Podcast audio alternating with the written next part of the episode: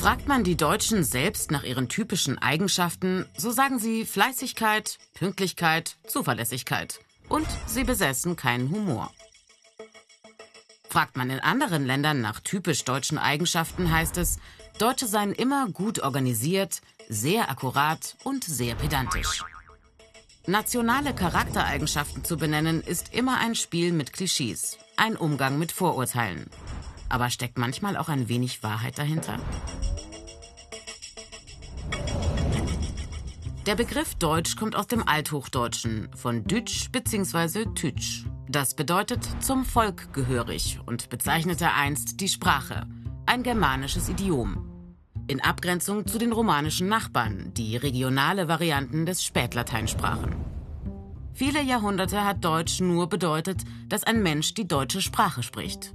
Heute ist das kein Kriterium für Deutschsein mehr, denn Deutsch wird auch in anderen Ländern gesprochen.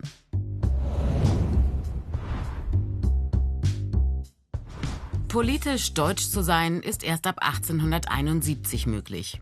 Nach jahrhundertelanger Kleinstaaterei wurde der erste deutsche Nationalstaat gegründet.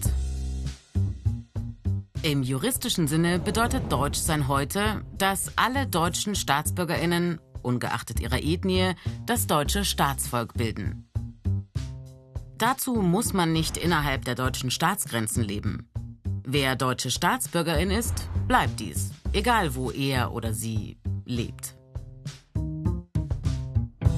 Deutsch ist auch das Grundgesetz, die Verfassung Deutschlands. Sie gilt für alle, die hier leben. Ganz am Anfang, im Artikel 1, heißt es, die Würde des Menschen ist unantastbar.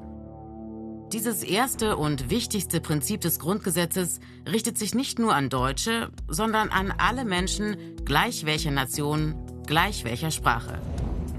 Denn Deutsch ist heute auch, dass Deutschland ein Einwanderungsland ist mit vielen unterschiedlichen Menschen. Der Begriff Deutsch hat viele Aspekte und Deutschsein ist vielschichtig. Ein einheitliches deutsches Wesen ist nicht mehr als ein Klischee.